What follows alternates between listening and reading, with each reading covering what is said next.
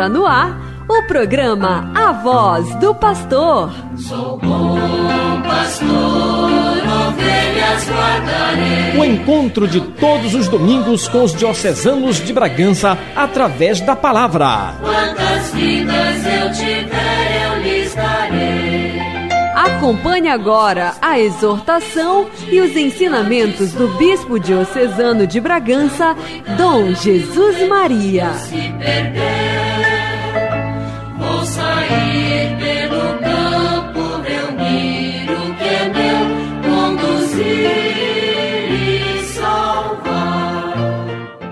Aqui a voz do pastor, transmitindo mais uma vez este programa para as nossas paróquias da Diocese de Bragança, anunciando a palavra de Deus e levando essa palavra até os cantos mais distantes através das ondas da rádio.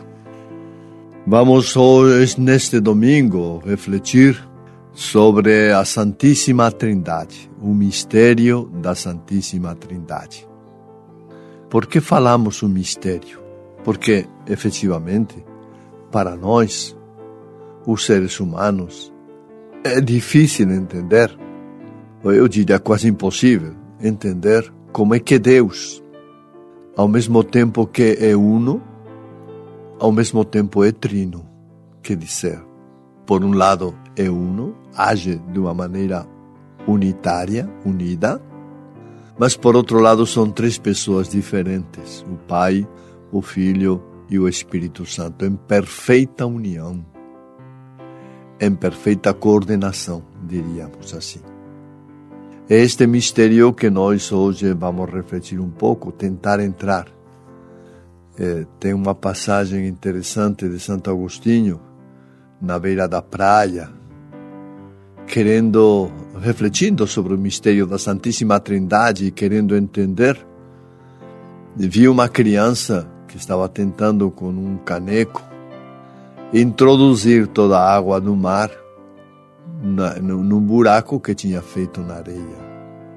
Quando Agostinho perguntou para ele o que que estava fazendo, ela, ela disse isso: Eu estou querendo colocar toda a água do mar aqui neste buraco. E Agostinho disse para ele, para a criança: Mas olha, isso é impossível. Então a criança lhe respondeu: Também o que você pretende entender da Santíssima Trindade é impossível para você. De fato, por isso consideramos que isto é um mistério, porque em nossa inteligência nós não podemos eh, compreender o que tudo isto significa. Supera a nossa inteligência, supera a nossa maneira de entender, supera a nossa condição humana. Por isso, para nós, é um mistério e o tratamos como um mistério, embora saibamos, porque Jesus assim o revelou, saibamos que existem três pessoas divinas: o Pai, o Filho, Jesus Cristo, e o Espírito Santo. Três pessoas divinas que agem totalmente em harmonia, totalmente unidas e que manifestam desta maneira o poder de Deus, não só sobre toda a humanidade, mas sobre o universo inteiro. Porque recordemos que o universo, na grandeza, na imensidão do que é este universo é, presente é, na realidade que nos encontramos, tudo isto foi criado por Deus. Portanto, Deus é muito superior, infinitamente superior ao próprio universo. E nós, para termos uma, uma certeza ou uma ideia do que é Deus, é só olhar o universo e descobrir que Deus é ainda muito maior, muito maior, infinitamente maior que o universo. Isso nos dá uma certa ideia do que pode ser realmente Deus. Mas Deus não é só, digamos assim, grande enquanto o seu agir, enquanto o seu poder, Deus é grande também enquanto o seu amor. O amor de Deus não tem limites. Também é grande nessa dimensão. É grande enquanto a sua misericórdia, especialmente com os seres humanos que falhamos muito, que às vezes nos revoltamos e que às vezes eh, fazemos as coisas do contrário daquilo que deveríamos fazer. Então, esse é o nosso Deus. Nós vamos refletir sobre esta realidade, vamos descobrir o que a palavra de Deus nos diz, o que ela nos comunica, o que ela nos, nos anuncia, para dessa maneira poder, não digo entender, que não vamos entender, mas sim vislumbrar um pouco a realidade do próprio Deus e especialmente a realidade do próprio Deus em nossa vida. Vamos, pois, começar eh, lendo a primeira leitura, que neste caso, a primeira leitura é do livro do Êxodo, no capítulo 34, 4a a 9. É o encontro de Moisés com Deus. Vamos escutar com atenção. Leitura do livro do Êxodo.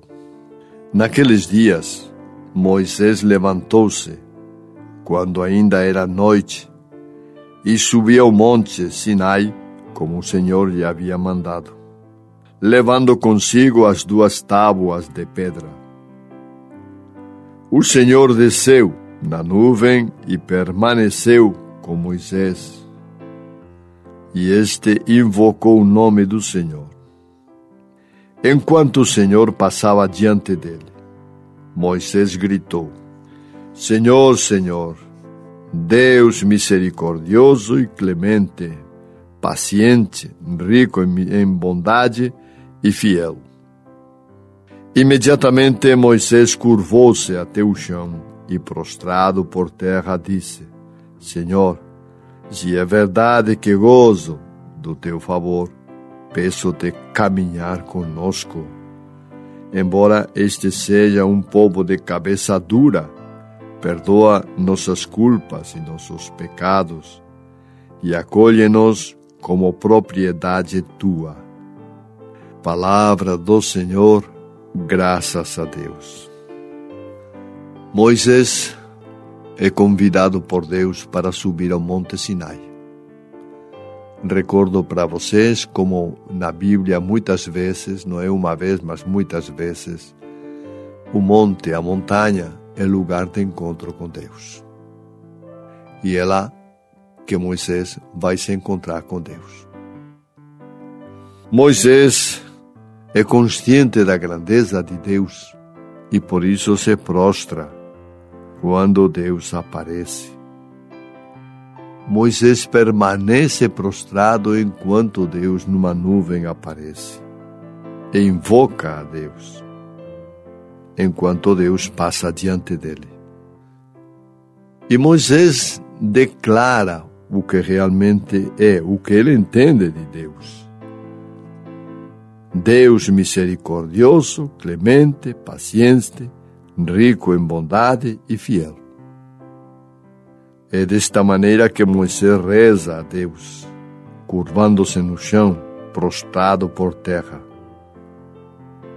E desta maneira é como Moisés pede a Deus que Deus adote o povo hebreu como seu povo. Que Deus receba o povo hebreu, que era um povo, um povo relativamente pequeno, militarmente muito fraco, e eu diria que, desde o ponto de vista de riquezas, não tinha grandes riquezas.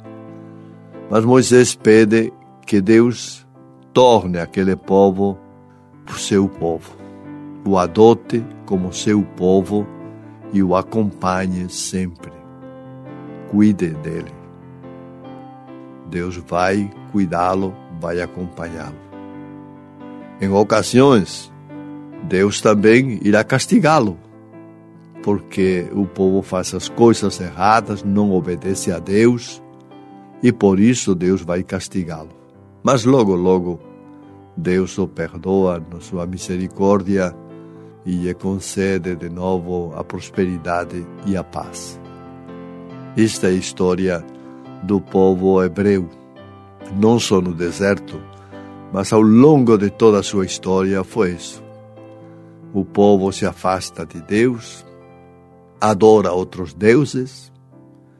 Deus envia os castigos para o povo e o povo se arrepende e volta para Deus.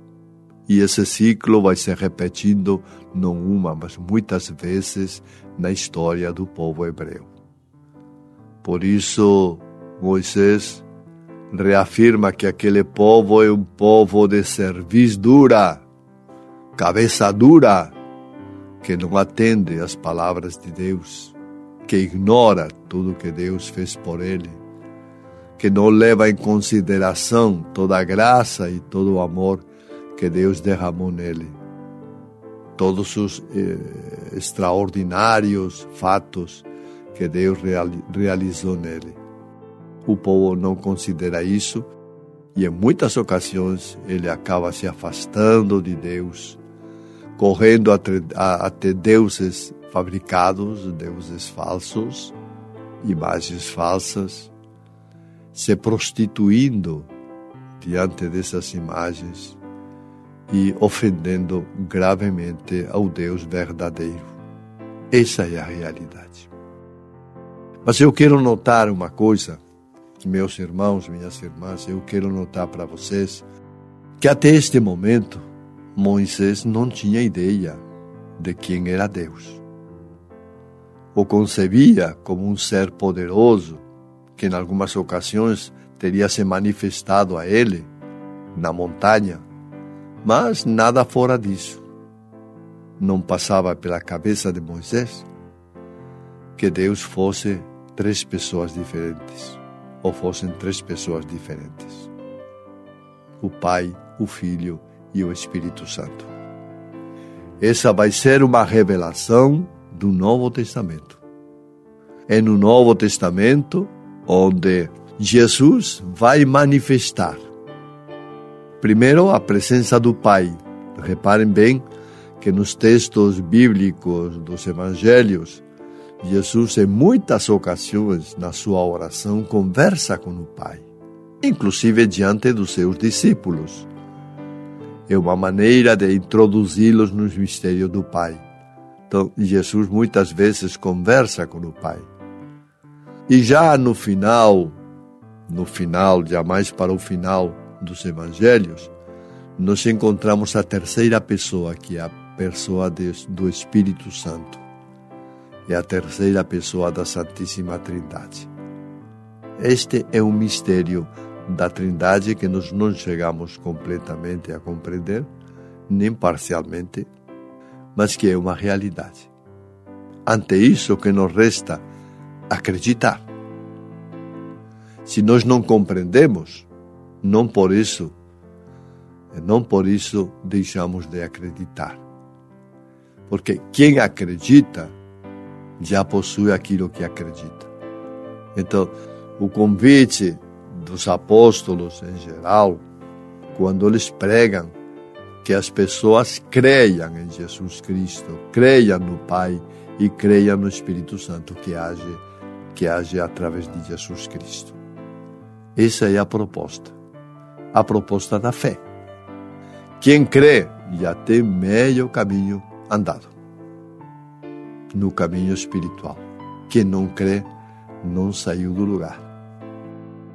Por isso é importante que entendamos que a fé é um elemento fundamental em nossa vida. Nós não podemos sair pelo mundo duvidando de todos e de todo. É preciso acreditar. E se tratando de Deus, que nós não vemos, porque ninguém viu o Pai, e o Espírito Santo também não vimos. Os apóstolos só viram Jesus.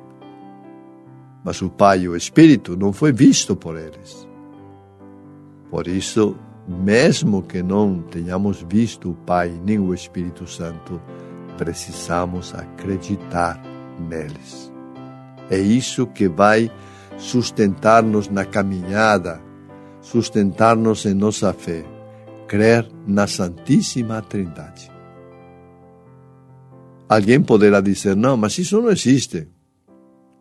Cada um tem a sua fé, mas nós, nós católicos, cremos no Pai, no Filho e no Espírito Santo. Recordem, por exemplo, quando na celebração eucarística rezamos o credo. O credo, entre outras coisas, também tem outras coisas nas quais cremos, né? Por exemplo, a vida eterna. Mas entre outras coisas, o credo faz ênfase na fé no Pai, que consideramos o Criador, na fé em Jesus Cristo, que consideramos o Redentor, e na fé no Espírito Santo, que consideramos o Santificador. Fazemos questão de proclamá-lo assim, de proclamar que realmente cremos no Pai, no Filho e no Espírito Santo. Este domingo, o domingo da Trindade, é o domingo da fé, é o domingo de crer, de fazer nossa profissão de fé é verdade que não compreendemos como este mistério acontece, não compreendemos. Agostinho também, por muito que se esforçou, não conseguiu.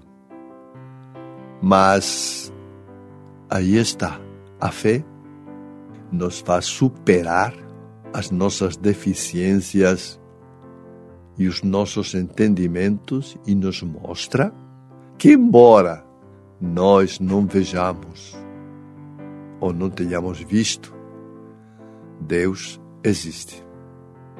Os argumentos para entender que Deus existe são muitos, mas basta só olhar o universo e descobrir quem fez tudo isso. A grandeza do universo nos fala da própria grandeza de Deus, o Ser Supremo, que fez crescer tudo que jogou a dinâmica da vida sobre a terra e que nos permite a nós vivermos. Mas tudo isso para que sejamos capazes não só, e aqui vem um aspecto importante, não só de crer, que é fundamental, é fundamental crermos na Santíssima Trindade, mas também, também, e aqui vem a segunda parte, da exigência de nossa fé na Santíssima Trindade, é preciso começar a amar a Santíssima Trindade. A amar o amor que ela tem por nós. Simplesmente se trata de uma, de uma resposta de amor a tudo aquilo que a Santíssima Trindade tem realizado por nós nesta vida. Se trata simplesmente de devolver à Santíssima Trindade, através da nossa fé, o amor que ela tem manifestado por cada um de nós. Porque a Santíssima Trindade também cuida de nós e cuida de cada um de nós. A grandeza de Deus se manifesta nisso, não só na capacidade de fazer grandes obras, mas na capacidade de cuidar das pequenas obras, de cuidar das pessoas.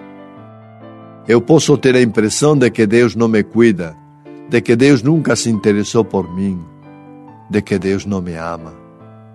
Mas isso é uma impressão que você tem. Quem sabe, marcado pela tua pouca fé, você seja capaz de pensar essas coisas.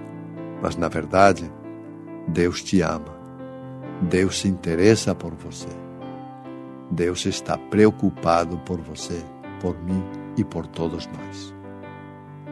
E a grandeza de Deus se manifesta também nos pequenos detalhes, não só porque criou o universo, porque criou o mundo em que vivemos, mas nos pequenos detalhes nos quais Deus mostra que nos ama, que nos quer bem, que nos protege e que nos acompanha.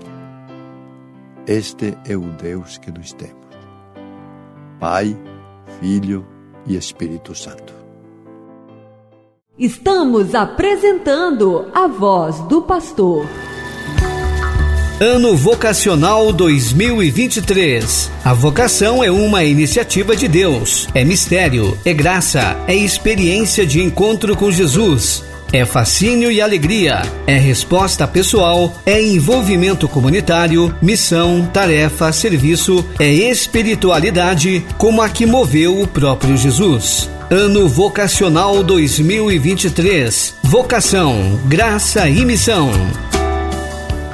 Você está ouvindo a voz do pastor. Apresentação: Dom Jesus Maria. Mas agora vamos então escutar a segunda leitura, que é da carta de São Paulo aos Coríntios, aos habitantes de Corinto, uma cidade importante da Grécia, uma cidade comercial, né, onde havia muito fluxo de pessoas.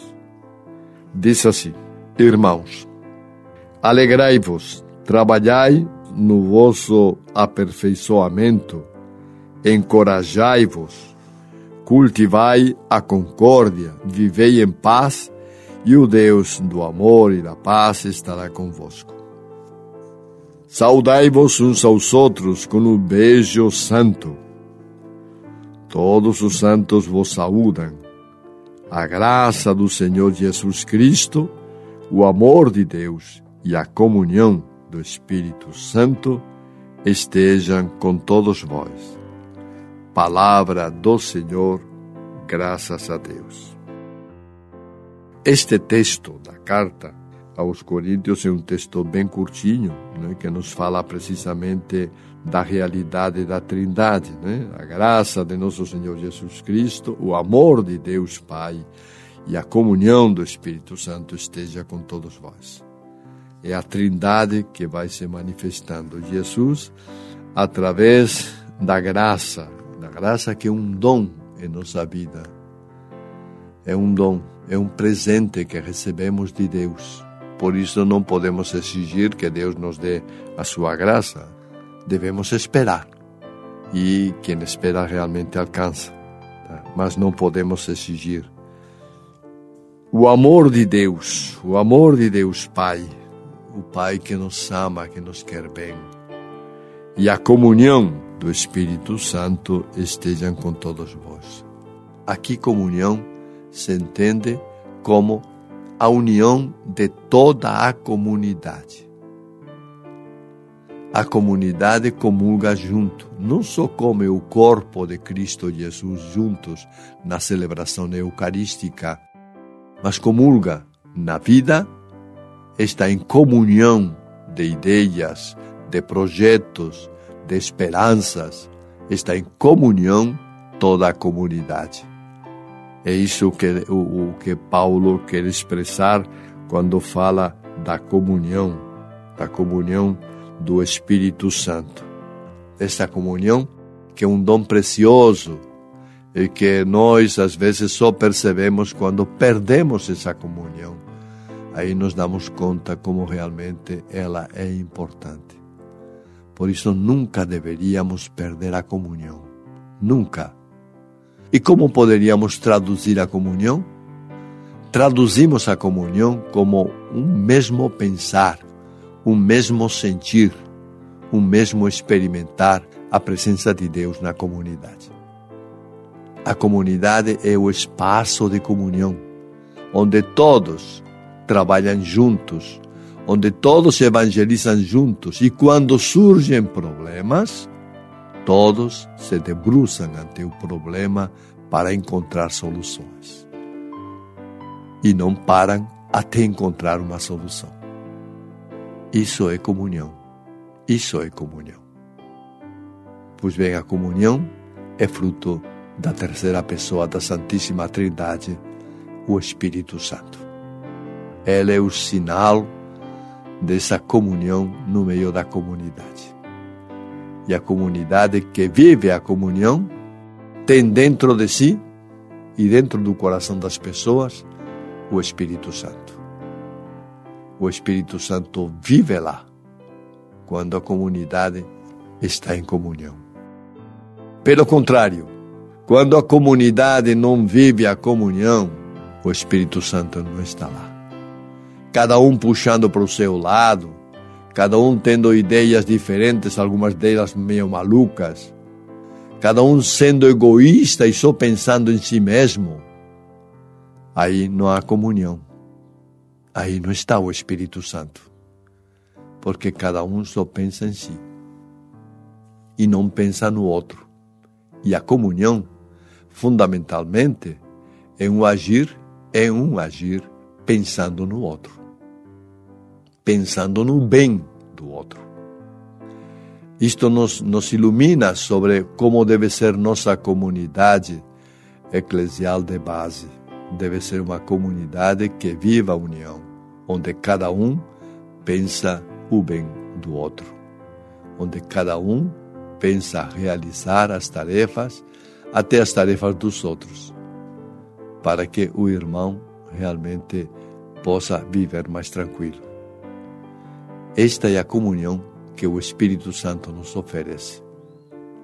Mas ela precisa encontrar uma comunidade que queira viver esta comunhão, que experimente na sua vida esta comunhão, que queira de verdade viver a comunhão do Espírito Santo.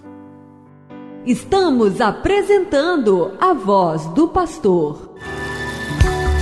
Ano Vocacional 2023. Promover a cultura vocacional nas comunidades eclesiais, nas famílias e na sociedade é um objetivo desafiador deste ano vocacional e deve englobar muitas estratégias de ação. Aprofundar isso, ser capaz de se sensibilizar pelo outro e estar disposto a somar forças, significa a mudança de postura individual e comunitária. Ano Vocacional 2023. Vocação, graça e missão. Você está ouvindo a voz do pastor. Apresentação: Dom Jesus Maria. Vamos então agora com a terceira parte, falando um pouco sobre o Evangelho. A proclamação do Evangelho é do, do texto do Evangelho segundo São João. Diz assim: Deus amou tanto o mundo que deu seu Filho unigênito para que não morra todo o que nele crer, mas tenha a vida eterna. De fato, Deus não enviou o seu Filho ao mundo para condenar o mundo, mas para que o mundo seja salvo por ele. Quem nele crê não é condenado, mas quem não crê já está condenado, porque não acreditou no nome do Filho unigênito. Palavra da salvação. Glória a vós, Senhor. Deus amou tanto o mundo. É com estas palavras que começa o texto que acabamos de ler. E deu ao mundo o unigênito, o Filho, para que ninguém morra, mas para que todos acreditem e, acreditando, tenham a vida eterna. Diz o texto: de fato, Deus não enviou o seu filho ao mundo para condená-lo. Deus não quer a condenação do mundo. Deus não quer o mal do mundo. Deus quer o bem e quer que o mundo escute a palavra de Jesus, o Evangelho e quer que o mundo se converta e mude de vida, seja menos ambicioso, menos egoísta, menos orgulhoso e assim por diante. O projeto de Deus para com o mundo foi esse: enviou seu mundo para salvar o mundo, não para condená-lo. Por isso, nós que estamos no mundo, devemos fazer tudo, colaborar com Jesus Cristo, com a Sua palavra, e não só pensar em salvar-nos a nós mesmos, mas pensar também em salvar os outros. Porque estamos no mundo, e no mundo onde nós nos encontramos, devemos ser solidários também com os outros. E qual é o sinal? Sinal de salvação? O sinal de salvação, minha gente, é crer. Quem crê, quem nele crê, quem crê em Jesus Cristo, não é condenado. Não é condenado. Terá a vida eterna. Mas também o Evangelho diz assim, João acrescenta no Evangelho, mas que não crê já está condenado. Porque não acreditou no nome do Filho unigênito. Vejam que palavras duras, hein? E a diferença que faz, a diferença enorme que faz crer ou não crer. A fé é fundamental, é um sinal de salvação para nós, os católicos. Devemos crer. Ah, mas eu não entendo. Bom, também eu não entendo a Santíssima Trindade e por isso eu não vou crer? Meu irmão, você também não entende a Santíssima Trindade? Mas precisamente porque você não entende, porque você não entende toda a realidade da Santíssima Trindade, é convidado a crer, sem entender. A fé é precisa, como um ato que, embora não compreendamos, mesmo assim, acreditamos que isso que nos foi revelado é verdade. Acreditamos que Jesus Cristo é nosso Senhor. Acreditamos que o Espírito é o nosso santificador e que o Pai é quem nos ama, nos quer bem e é nosso Criador. A fé vai marcar toda a diferença. Isso está dito aqui neste texto, que nele crê não é condenado. Não é condenado quem crê em Jesus Cristo. Mas quem não crê, não precisa nem ser condenado, já está condenado, porque não crê. Vejam, irmãos irmãs, como realmente esta palavra é uma palavra bem profunda ante a qual não podemos nos esconder, nem inventar malabarismos para fazer interpretações próprias. A palavra é nítida, é clara. Quem crê já está salvo. Quem não crê já está condenado. Essa é a palavra que nos transmite o Evangelho. Aqui não se trata simplesmente de um texto do Evangelho que já nos condena. Não, não se trata. Na verdade, o texto do Evangelho ele está pensado para nos animar a sair da nossa falta de fé e começar a crer, para também conseguir a salvação. Mas o evangelista, João, coloca assim as coisas com uma certa radicalidade para que acordemos, porque muitas vezes vivemos na vida meio dormidos, sem perceber a realidade cristã e humana que está ao nosso redor. E precisa que a palavra mexa conosco, nos faça acordar e entender que efetivamente quem não crê já está condenado. Meus irmãos, minhas irmãs, a realidade da Santíssima Trindade mexe muito conosco na medida em que nos convida a crer.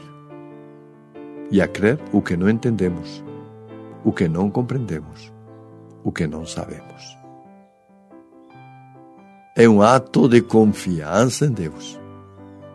É um ato com o qual nós manifestamos a Deus nossa confiança, nosso amor e ao mesmo tempo nossa esperança de que, embora não cheguemos a entender, acreditamos que um dia chegaremos a entender e acreditamos também que um dia alcançaremos a salvação.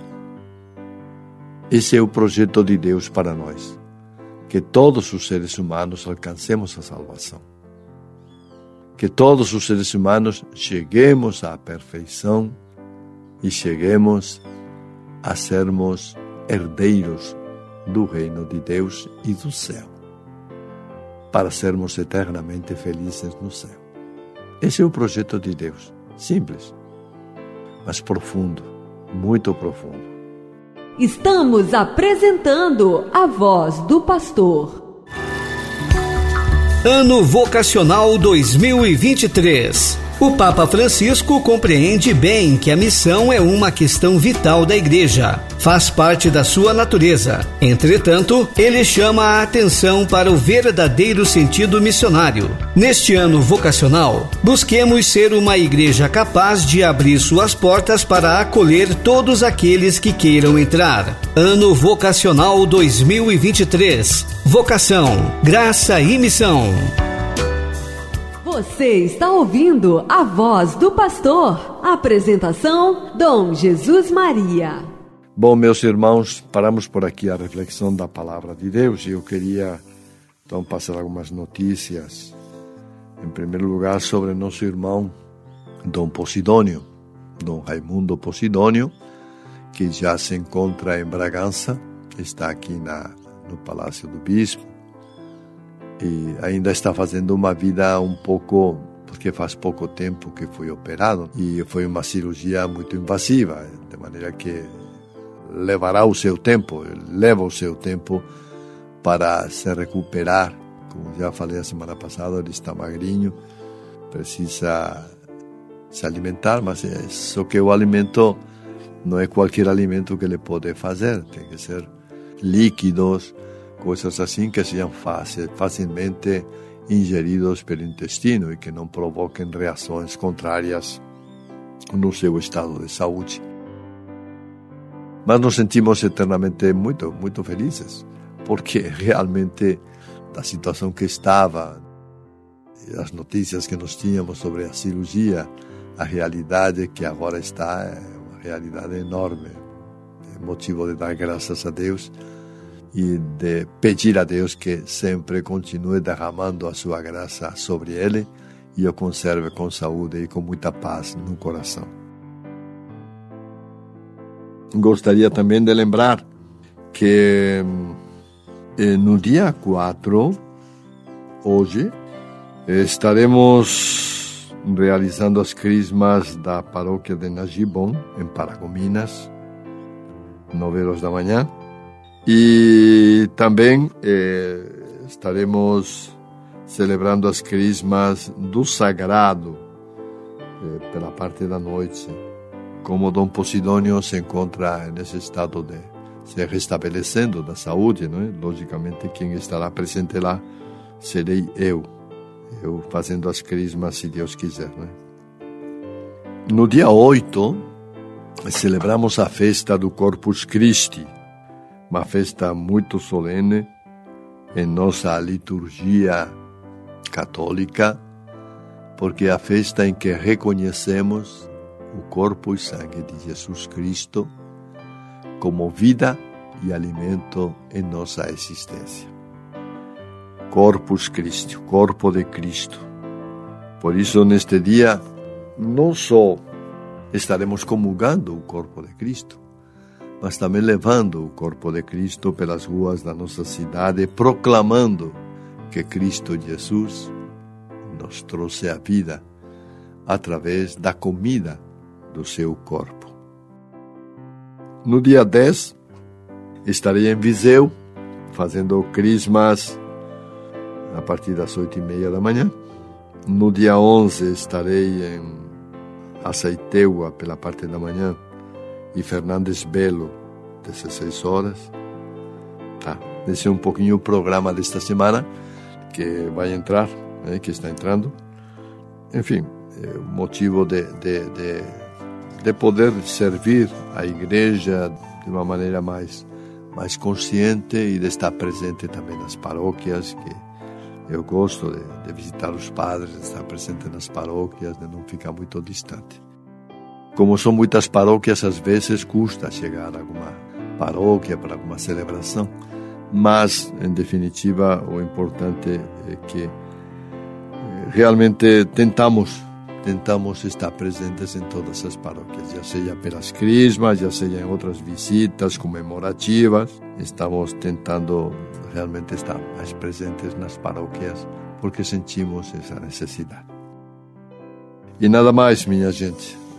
Eh, vou pedir as suas orações pela saúde de Dom Posidônio para que a recuperação seja boa e que logo, logo já possa já possa também nos ajudar nas atividades eh, pastorais da Diocese de Bragança.